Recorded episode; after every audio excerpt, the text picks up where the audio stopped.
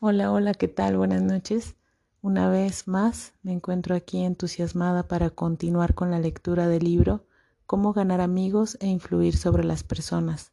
Estamos iniciando el capítulo 4, donde vamos a hablar de la regla número 3. Así que sin más, bienvenidos y continúo con la lectura. 3.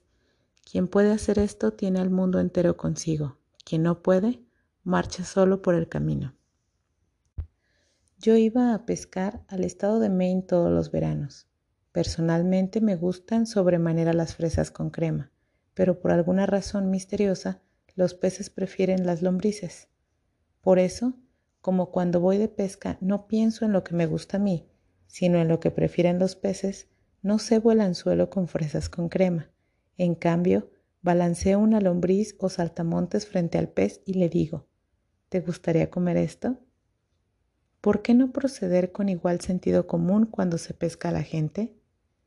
Así procedía Lloyd George, primer ministro inglés durante la Primera Guerra Mundial. Cuando alguien le preguntó cómo había conseguido continuar en el poder después de que todos los demás jefes de la guerra, Wilson, Orlando, Clemenceau, habían desaparecido en el olvido, respondió que si se podía atribuir su permanencia en la cumbre a alguna cosa, era probablemente al hecho de que había aprendido que era necesario poner en el anzuelo el cebo capaz de satisfacer al pez. ¿Por qué hablar de lo que necesitamos o deseamos? Eso es infantil, absurdo. Claro está que a usted le interesa lo que necesita o desea. Eso le interesa eternamente, pero a nadie más le interesa. Los demás son como usted o como yo. Les interesa lo que ellos desean o necesitan. De modo que el único medio que disponemos para influir sobre el prójimo es hablar acerca de lo que él quiere y demostrarle cómo conseguirlo. Recuerde esa frase mañana, cuando trate de lograr que alguien haga algo. Si, por ejemplo, no quiere que su hijo fume, no le predique y no hable de lo que usted quiere. Muéstrele, en cambio, que los cigarrillos pueden impedirle formar parte del equipo deportivo del colegio o ganar la carrera de 100 metros. Es bueno recordar esto, ya sea que se trate con niños o con terneros o con monos. Por ejemplo, Ralph Waldo Emerson y su hijo trataron un día de meter un ternero en el establo, pero cometieron el error común de pensar solamente en lo que querían ellos. Emerson empujaba y su hijo tironeaba. Pero el ternero hacía como ellos, pensaba solamente en lo que él quería. Atiesó las patas y se negó empecinadamente a salir del prado. Una criada irlandesa vio la dificultad en que estaban sus amos. No era capaz de escribir ensayos ni libros, pero al menos en esta ocasión mostró más sentido común que Emerson. Pensó en lo que quería el ternero. Puso su dedo maternal en la boca del ternero y lo dejó que lo chupara y chupara mientras lo conducía lentamente al establo.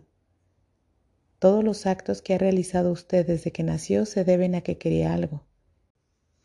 Y aquella vez que entregó una donación a la Cruz Roja, no es una excepción a la regla. Hizo esa donación a la Cruz Roja porque quería prestar ayuda, porque quería realizar un acto hermoso, altruista, divino,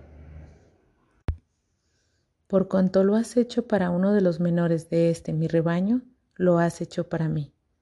Si no hubiera querido usted alentar ese sentimiento más de lo que quería guardar el dinero, no habría hecho la contribución. Es claro que puede haberla efectuado porque le avergonzaba negarse o porque un cliente le pidió que la hiciera, pero lo cierto es que la hizo porque quería algo. El profesor Henry A. Overstreet en su ilustrativo libro Influenciando el comportamiento humano dice, la acción surge de lo que deseamos fundamentalmente, y el mejor consejo que puede darse a los que pretenden ser persuasivos, ya sea en los negocios, en el hogar, en la escuela o en la política, es este. Primero, despertar en la otra persona un franco deseo. Quien puede hacerlo tiene al mundo entero consigo, quien no puede, marcha solo por el camino. Andrew Carnegie, el pequeñuelo escocés empobrecido que comenzó a trabajar con una paga de dos centavos por hora y finalmente donó 365 millones de dólares, aprendió en sus primeros años que el único medio de influir sobre la gente es hablar acerca de lo que el otro quiere. Fue a la escuela durante cuatro años solamente y sin embargo aprendió a tratar con los demás. Para ilustrar, su cuñada se hallaba preocupadísima por sus dos hijos que estudiaban en Yale, pues tan ocupados estaban en sus cosas que no escribían a casa y no prestaban atención a las frenéticas cartas de la madre. Carnegie ofreció apostar 100 dólares a que conseguiría una respuesta a vuelta de correo sin pedirla siquiera. Alguien aceptó el reto. Carnegie escribió entonces a sus sobrinos una carta chacotona, en la que mencionaba cómo al pasar en una postdata el envío de 5 dólares para cada sobrino, pero no adjuntó el dinero. A vuelta de correo llegaron respuestas que agradecían al querido tío Andrew su atenta carta y ya sabe usted el resto. Otro ejemplo de persuasión proviene de Stan Novak, de Cleveland, Ohio, un participante de nuestro curso. Una noche Stan volvió a casa del trabajo y encontró a su hijo menor Tim pataleando y gritando en el piso de la sala. Al día siguiente debió empezar el jardín de infantes y ahora protestaba diciendo que no iría. La reacción normal de Sten habría sido ordenarle al niño que fuera a su cuarto y recomendarle que se hiciera la idea de ir de todos modos.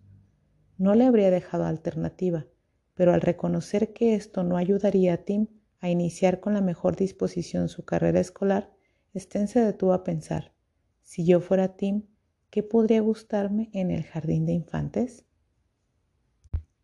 Junto con su esposa, hicieron una lista de todas las cosas divertidas que haría Tim como pintar con los dedos, cantar canciones, jugar con amigos nuevos, etc. Después pasó a la acción. Todos empezamos a pintar con los dedos en la mesa de la cocina, mi esposa Lil, mi otro hijo Bob y yo. Y nos divertimos mucho. Al poco rato asomó Tim a espiar. De inmediato nos rogó que lo dejáramos participar. Oh, no, tienes que ir al jardín de infantes a aprender a pintar con los dedos.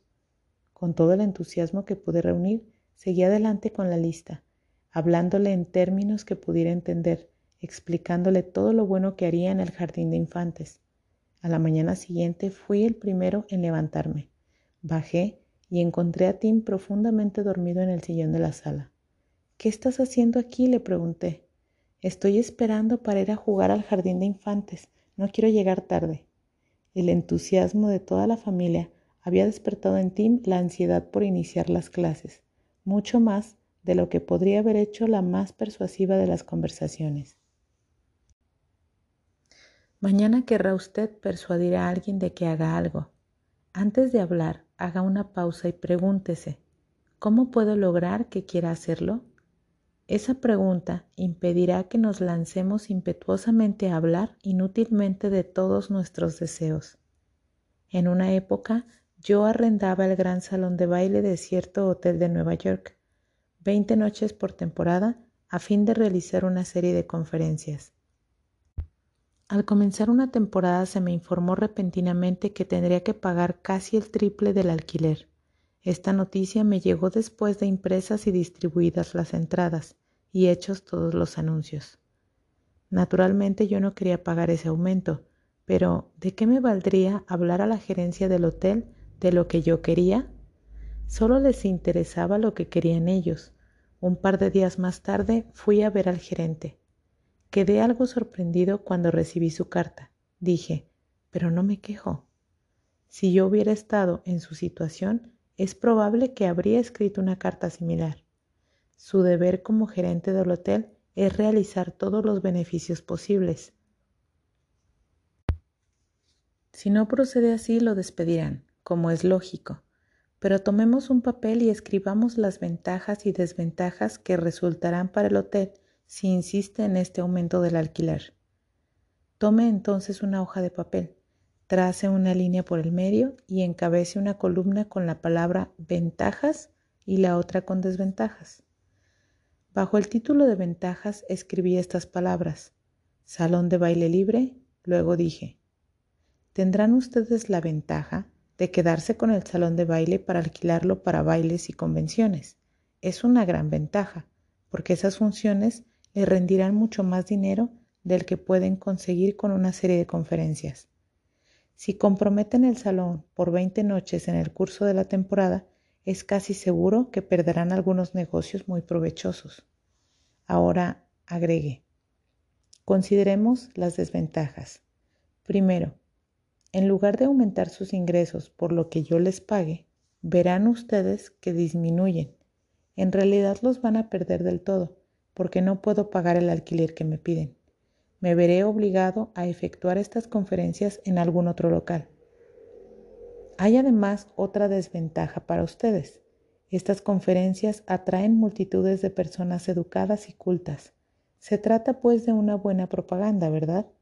Lo cierto es que si gastaran ustedes cinco mil dólares en anuncios periodísticos, no conseguirían atraer al hotel tanta gente como la que viene a estas conferencias. Esto vale mucho para el hotel, ¿verdad? Mientras hablaba escribí estas dos desventajas bajo el título correspondiente y entregué la hoja del papel al gerente diciéndole Deseo que estudie cuidadosamente las ventajas y las desventajas que van a resultar para el hotel de esta decisión y que después me haga conocer su resolución definitiva. Al día siguiente recibí una carta en que se me informaba que mi alquiler aumentaría solo en 50% en lugar del 300%. Recuérdese que obtuve esta reducción sin decir una palabra de lo que yo quería. No hablé más de lo que quería el hotel y cómo podría lograrlo. Supongamos que yo hubiese procedido en la forma humana, natural, que hubiera entrado violentamente en la oficina del gerente para decirle, ¿qué es esto de aumentarme el alquiler en 300% cuando sabe que ya se han impreso y repartido las entradas y efectuado los últimos anuncios? 300%. Absurdo, no lo voy a pagar. ¿Qué habría ocurrido entonces? Sencillamente que habría comenzado una discusión y ya se sabe cómo terminan las discusiones. Aunque yo hubiese convencido al gerente de su error, su orgullo habría hecho difícil que se diera. Veamos uno de los mejores consejos que jamás se han dado en cuanto al arte de las relaciones humanas. Si hay un secreto del éxito, dijo Henry Ford, reside en la capacidad para apreciar el punto de vista del prójimo y ver las cosas desde ese punto de vista, así como del propio. Tan bueno es el consejo que quiero repetirlo. Si hay un secreto del éxito, reside en la capacidad para apreciar el punto de vista del prójimo y ver las cosas desde ese punto de vista, así como del propio. Es tan sencillo, tan evidente, que cualquiera debería apreciar a primera vista la verdad que encierra. Sin embargo, el 90% de la gente de la Tierra lo ignora, el 90% de las veces. Un ejemplo, estudie las cartas que llegan a su escritorio mañana por la mañana y verá que casi todas ellas violan esta norma de sentido común. Veamos esta carta escrita por el jefe del departamento de radio de una agencia de publicidad que tiene sucursales en todo el continente. Esta carta fue enviada a los gerentes de estaciones locales de radio en todo el país. He fijado entre paréntesis mis reacciones ante cada párrafo. Señor fulano de tal, ciudad de cual, Indiana, 46.070. Estimado señor fulano, la compañía tal desea conservar su posición como principal agencia publicitaria en el terreno radiotelefónico. Entre paréntesis se lee, ¿a quién le interesa lo que desea su compañía? A mí me preocupan mis problemas. El banco va a ejecutar la hipoteca sobre mi casa. El jardín está lleno de plagas. El mercado de valores bajó ayer. Perdí el tren a las 8.15 esta mañana. No me invitaron anoche al baile de los Pérez. El médico me dijo que tengo mucha presión arterial y neuritis y caspa. Y bien, ¿qué ocurre? Llego esta mañana a la oficina preocupado. Abro mi correspondencia y me encuentro con un señor engreído que desde Nueva York se dedica a cacarear sobre lo que desea su compañía. Bah, si se diera cuenta de la impresión que hace esta carta, abandonaría el ramo de publicidad y se dedicaría a criar ovejas. La carta continúa. Los contratos nacionales de publicidad de esta agencia fueron el baluarte de la primera cadena radiotelefónica. En los años sucesivos hemos ocupado en todas las estaciones más tiempo publicitario que cualquier otra agencia. Entre paréntesis se lee, son ustedes ricos y poderosos y están en la cima, ¿verdad? ¿Y qué? A mí no me interesa para nada que sean ustedes tan grandes como la General Motors y la General Electric y el Estado Mayor del Ejército, todos juntos. Si usted, señor, tuviera un asomo de sentido común, habría comprendido que a mí me interesa cuán grande soy yo y no ustedes. Toda esta charla sobre sus enormes triunfos me hace sentir pequeño y carente de importancia. La carta continúa. Deseamos atender a nuestros clientes con la última palabra sobre información relativa a estaciones radiotelefónicas. Entre paréntesis se lee, ustedes desean, ustedes. Borrico, no me interesa lo que desea usted ni lo que desea el presidente de los Estados Unidos. Escuche de una vez por todas. Me interesa lo que yo deseo, y de eso no ha dicho una sola palabra en toda la carta. La carta continúa. Se servirá usted, por lo tanto, poner a la compañía tal en su lista de preferencia para el envío de informaciones semanales sobre su estación, todos los detalles que pueden resultar útiles para una agencia de nuestro carácter. Entre paréntesis se lee el comentario. Lista de preferencia. ¡Qué desfachatez! Me hace sentir insignificante con toda esa referencia a su grandeza y luego me pide que ponga a la compañía en la lista de preferencia sin emplear siquiera una cortesía al pedirlo. La carta continúa. Una pronta contestación de esta carta con los últimos datos de esa estación será mutuamente beneficiosa. Entre paréntesis se lee el comentario. Estúpido, me envía usted una circular barata, una copia mimeografiada que se reparte por el país entero como las hojas de otoño, y tiene la osadía de pedirme, cuando estoy preocupado por la hipoteca y el jardín y mi presión, que me siente a dictar una nota personal en respuesta a su circular mimeografiada y que la responda pronto. ¿Qué es eso de pronto? ¿No sabe usted que yo estoy tan ocupado como usted? O al menos me gusta pensar que lo estoy. Y ya estamos en esto. ¿Quién le dio derecho a impartirme órdenes? Dice usted que será mutuamente beneficiosa. Al fin, al fin empieza usted a ver mi punto de vista, pero de todos modos no me explica cómo puede ser beneficioso para mí. Su servidor, Sutano, gerente del departamento de radio. Postdata. La copia adjunta del diario de cual será de interés para usted y quizá quiera transmitirla por su estación. Entre paréntesis se lee el comentario. Finalmente, allí a lo último, en una postdata, menciona usted algo que puede ayudarme a resolver uno de mis problemas. ¿Por qué no empezó su carta por allí? Pero es inútil. Un hombre dedicado a publicidad, culpable de perpetrar tantas tonterías como me ha enviado usted, debe de padecer algo en la médula oblongada. Usted no necesita una carta con nuestras últimas novedades. Lo que necesita usted es un litro de yodo en la glándula tiroides.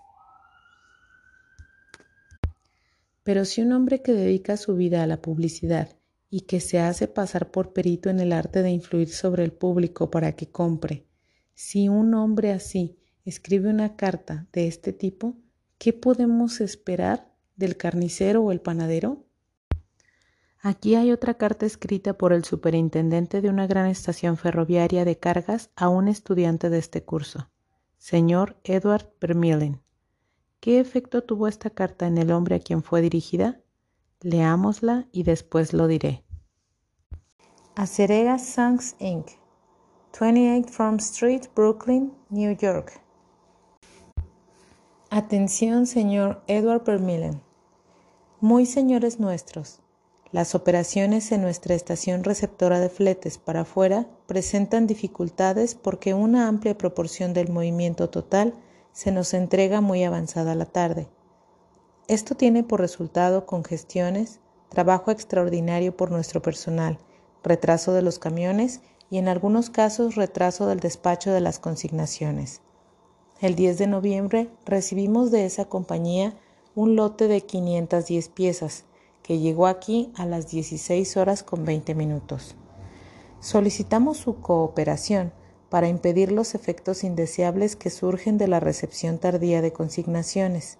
Nos permitimos solicitar que en los días en que envíen ustedes un volumen de mercadería como el que se recibió en la fecha mencionada, realicen ustedes un esfuerzo para hacer llegar más temprano el camión o entregarnos parte de la carga por la mañana.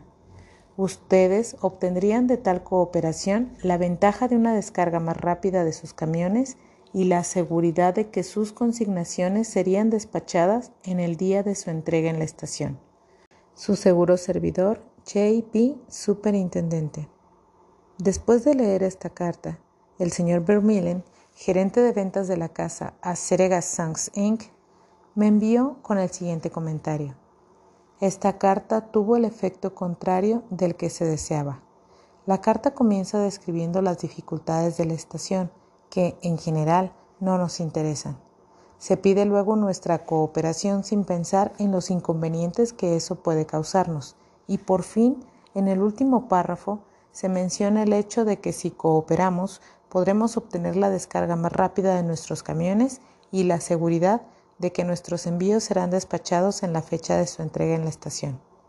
En otras palabras, lo que más nos interesa es lo mencionado al final, y el efecto total de la carta es el de despertar un espíritu de antagonismo más que de cooperación. Veamos si podemos escribir mejor esta carta. No perdamos tiempo hablando de nuestros problemas, según aconseja Henry Ford. Comprendamos el punto de vista de la otra persona y veamos las cosas desde ese punto de vista así como del nuestro. Demos una muestra de la carta revisada. Quizá no sea la mejor, pero ¿no es mejor que el original? Señor Edward Vermillen, Acerega Sons Inc., 28 Front Street, Brooklyn, Nueva York. Estimado señor Vermillen, su compañía es uno de nuestros buenos clientes desde hace 14 años. Naturalmente agradecemos sobremanera ese patrocinio y ansiamos darle el servicio veloz y eficiente que merece. Lamentamos decir, sin embargo, que no nos es posible hacerlo cuando sus camiones nos hacen llegar una gran partida de mercadería en las últimas horas de la tarde, como ocurrió el 10 de noviembre. Sucede así porque muchos otros clientes hacen también sus entregas en las últimas horas de la tarde, y naturalmente esto produce una congestión. Como resultado de ello, sus camiones quedan inevitablemente detenidos en la estación y a veces hasta se retrasa el envío de las mercancías al interior. Esta es una grave dificultad. ¿Cómo se la puede evitar? Haciendo sus entregas en la estación por la mañana cuando les sea posible. Eso facilitará el movimiento de sus camiones. Sus envíos obtendrán inmediata atención y nuestro personal podrá retirarse temprano a gozar una comida con los deliciosos productos que ustedes fabrican. Cualquiera sea el momento en que lleguen sus envíos, haremos siempre todo lo posible por servirles con rapidez. Sé que usted está muy ocupado. Sírvase no molestarse en contestar esta nota. Lo saluda atentamente JB, Superintendente. Bárbara Anderson, empleada de un banco en Nueva York, deseaba mudarse a Phoenix, Arizona en busca de mejor clima para la salud delicada de su hijo. Usando los principios que había aprendido en nuestro curso, escribió la siguiente carta a 12 bancos de Phoenix. Estimado señor, mis 10 años de experiencia bancaria podrían resultar de interés para un banco en crecimiento como el suyo. En distintos puestos de la operatoria bancaria con la Bankers Trust Company en Nueva York, hasta llegar a mi puesto actual de gerente de área, he adquirido conocimiento de todas las fases del mundo bancario, incluyendo relaciones entre depositantes, créditos, préstamos y administración interna. En mayo me trasladaré a Phoenix y estoy segura de que si me da la oportunidad podré contribuir al crecimiento de su institución. Llegaré a esa ciudad el 3 de abril y le agradeceré que me permita mostrarle cómo puedo ayudar a su banco a alcanzar sus objetivos. Sinceramente, Bárbara Anderson. ¿Recibió alguna respuesta a esta carta la señora Anderson? Once de los doce bancos la invitaron a presentarse para una entrevista y posteriormente tuvo para elegir entre diversas ofertas de empleo. ¿Por qué? Porque la señora Anderson no les comunicó lo que ella quería, les escribió exclusivamente sobre cómo podía hacerles de utilidad a ellos. Se concentró en los deseos de los bancos, no en los suyos. Miles de vendedores recorren hoy las calles, cansados, decepcionados, sin buena paga. ¿Por qué? Porque solo piensan en lo que ellos quieren. No comprenden que ni usted ni yo queremos comprar nada. Si quisiéramos, saldríamos a comprarlo. Pero a usted y a mí nos interesa siempre resolver nuestros problemas. Y si un vendedor puede demostrarnos que sus servicios o sus productos nos ayudarán a resolver nuestros problemas, no tendrá que esforzarse por vendernos nada, ya lo compraremos nosotros. Y un cliente desea creer que él es quien compra, no que hay quien le vende. Sin embargo, muchos hombres se pasan la vida como corredores de venta sin ver las cosas desde el punto de vista del cliente. Por ejemplo, yo viví durante muchos años en Forest Hills, pequeña comunidad de casas particulares en el centro del distrito de Nueva York. Un día, cuando iba deprisa hacia la estación, me encontré casualmente con un vendedor de terrenos que durante muchos años había comprado y vendido propiedades en Long Island. Conocía bien Forest Hills y sabiéndolo le pregunté apresuradamente si mi casa estaba construida con vigas de metal. Me dijo que no lo sabía y agregó algo que yo sabía ya, que podía averiguarlo telefoneando a la asociación Forest Hills Gardens. A la mañana siguiente recibí una carta de él. ¿Me daba la información que yo quería? La podía haber conseguido en un minuto, mediante un llamado telefónico, pero no lo hizo. Me decía otra vez cómo podía averiguarlo yo, y después me pedía que lo dejara encargarse de mi seguro. No le interesaba ayudarme, le interesaba ayudarse a sí mismo. J. Howard Lucas, de Birmingham, Alabama, cuenta cómo manejaron una misma situación dos vendedores de la misma compañía. Hace varios años yo estaba en el equipo de administración de una pequeña compañía. Teníamos cerca las oficinas distritales de una gran compañía de seguro. Sus agentes tenían asignados territorios y nuestra compañía estaba encomendada a dos agentes, a los que llamaré Carl y John. Una mañana apareció Carl en nuestra oficina y mencionó, al pasar, que su compañía había introducido un nuevo seguro de vida para ejecutivos y creía que podría interesarnos, por lo que volvería cuando tuviera más información al respecto. El mismo día nos vio John en la calle cuando volvimos de almorzar y gritó Eh, Lucas, esperen, tengo una gran noticia para ustedes corrió hacia nosotros y, muy excitado, nos habló de un nuevo seguro de vida que su compañía había puesto en actividad ese mismo día.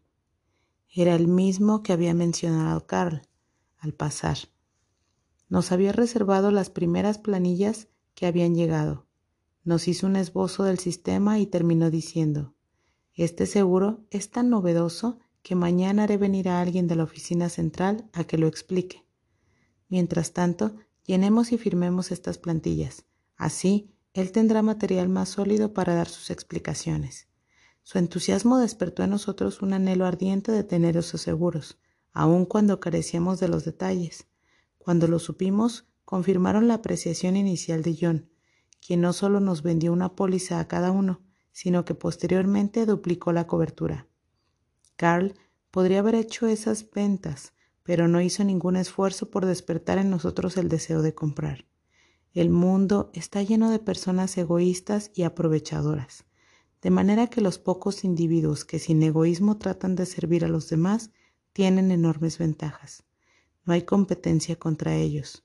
Owen D. Jones dijo, el hombre que se puede poner en el lugar de los demás, que puede comprender el funcionamiento de la mente ajena, no tiene por qué preocuparse por el futuro. Si por leer este libro gana usted una sola cosa, una creciente tendencia a pensar siempre según el punto de vista de la otra persona y ver las cosas desde ese ángulo, si usted consigue tan solo eso de este libro, bien podrá decir que ha subido un peldaño más en su carrera.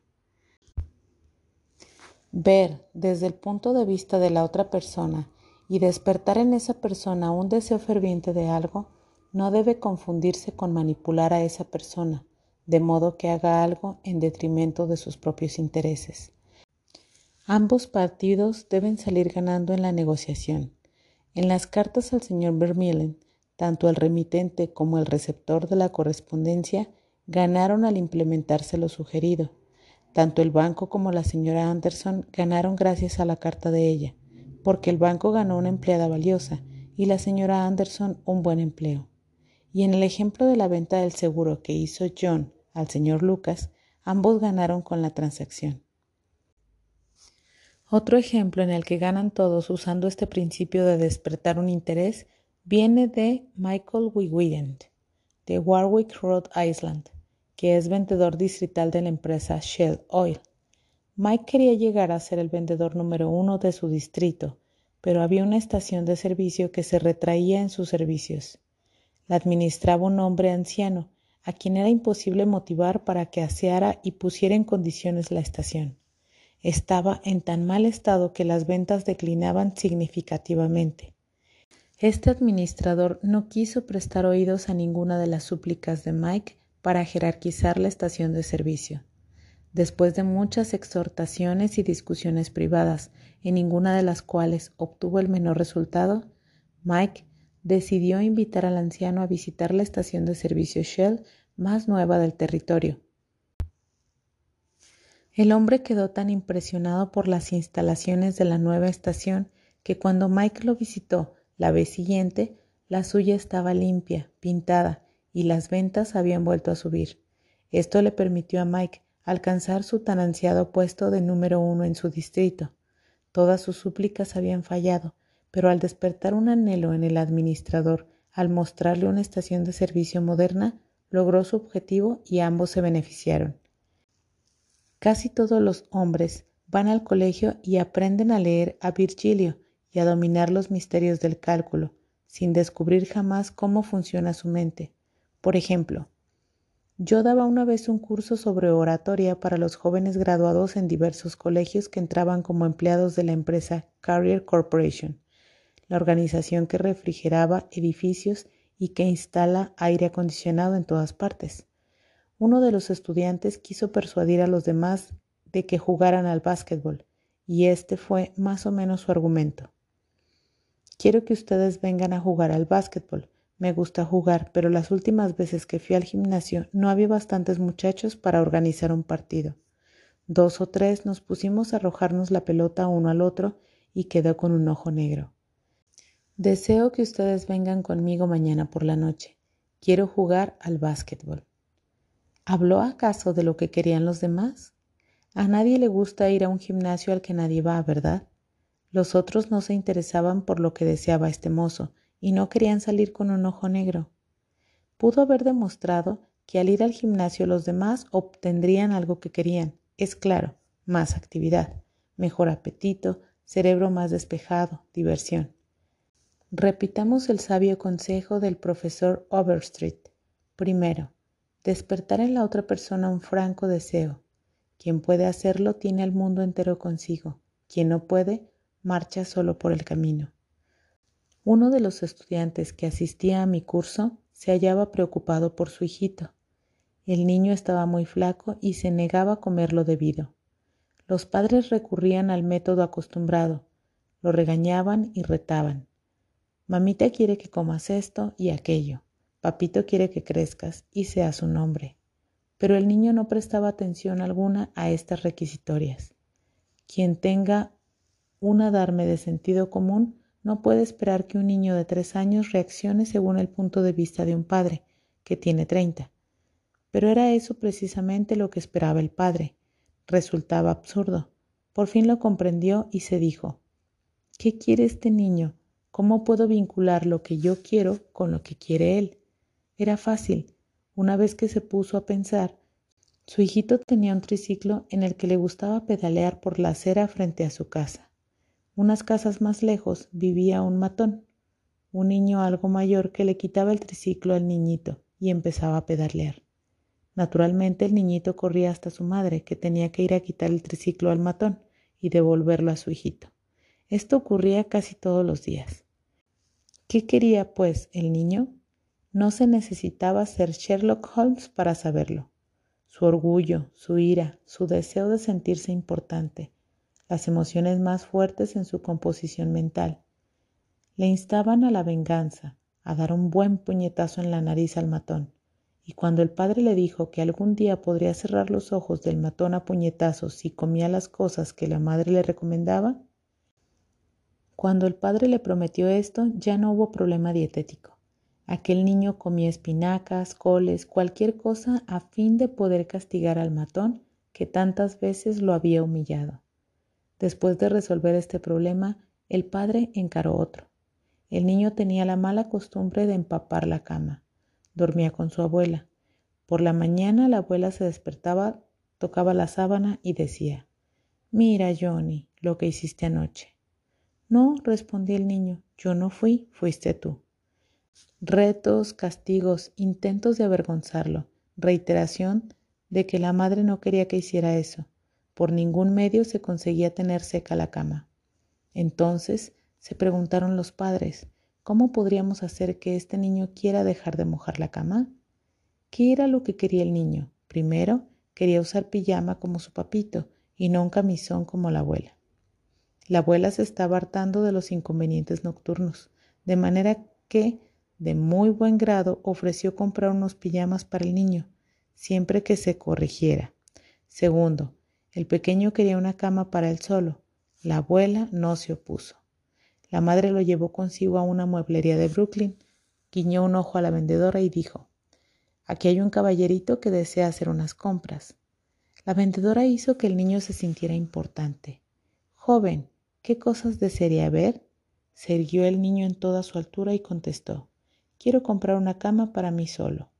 Cuando le mostraron la camita que la madre quería que comprara, la vendedora lo supo por un guiño de la madre y persuadió al niño de que esa era la cama que debía comprar.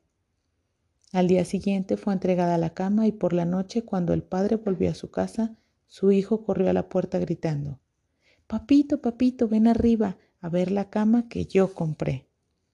El padre ante la camita obedeció la recomendación de Charles Schwab. Fue caluroso en su aprobación y generoso en el elogio. No vas a mojar esta cama, ¿verdad? preguntó. Ah, no, no, no voy a mojar esta cama. El niño cumplió su promesa, porque su orgullo estaba en juego. Era su cama. Él y solo él la había comprado, y ahora usaba pijama como un hombrecito. Quería portarse como un hombre y así fue.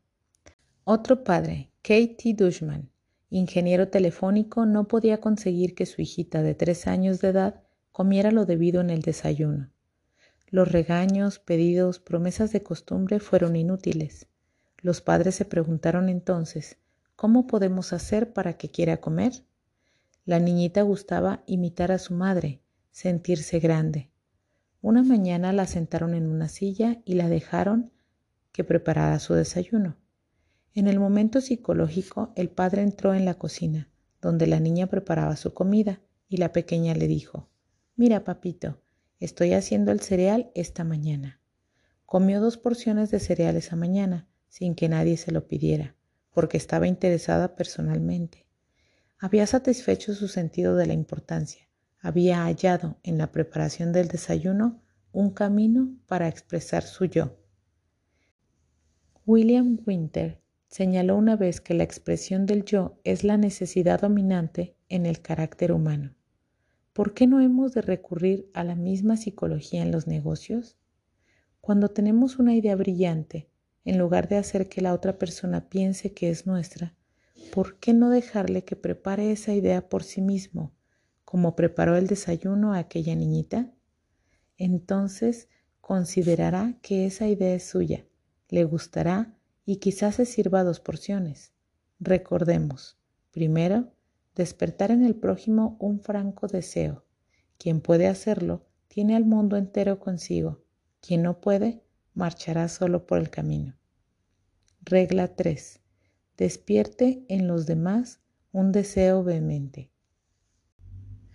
Y bueno, aquí dice, en pocas palabras, técnicas fundamentales para tratar con el prójimo. Regla número 1. No critique, no condene ni se queje. Regla número 2. Demuestre aprecio honrado y sincero. Regla número 3. Despierta en los demás un deseo vehemente. Y aquí terminamos la primera parte del libro y también termino este episodio, esperando que sigan apreciándolo tanto como yo. Y pues sin más, gracias por escuchar y hasta pronto.